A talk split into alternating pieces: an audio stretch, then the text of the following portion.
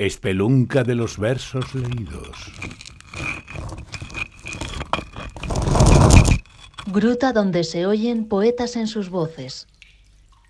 No importa si olvidaste la maleta, no importa si perdiste el equipaje, si tu pecho ha renunciado al frío, si sabes que un árbol derribado será leña, que un hombre que ha caído puede erguirse, si has aprendido eso, que hay vida más allá de la vida, más allá incluso del árbol y del hombre, no importa el rostro hostil que tenga cada tarde, no importa el rastrojo o la espina que haciendo un espejo una amenaza, rebelde e imprevisto, como una flor que brota en una celda, o un agua que circula bajo tierra, así te incorporas tú frente a las cosas.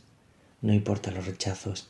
Tantas veces entregaron tu nombre a la deshonra o te arrojaron un verbo que azote que aprendiste a esquivar la piedra de la adúltera. No estás solo. Toda ciudad no es sino un enjambre de gente que ha agachado la cabeza. Este horizonte más que tierra sólida será tierra caliza, pero no importa si sabes que tú mismo has cruzado los puentes que temblaban y has logrado avanzar en lo precario. No permitas que el ruido te confunda, aunque persistan los cantos de sirena.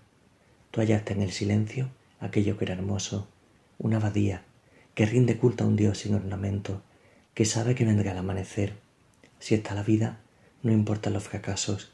Algunas noches, en el calor feliz de la amistad, o cuando duermes al lado del cuerpo de quien amas, una rara alegría te asalta como un rayo y te dices, no importa,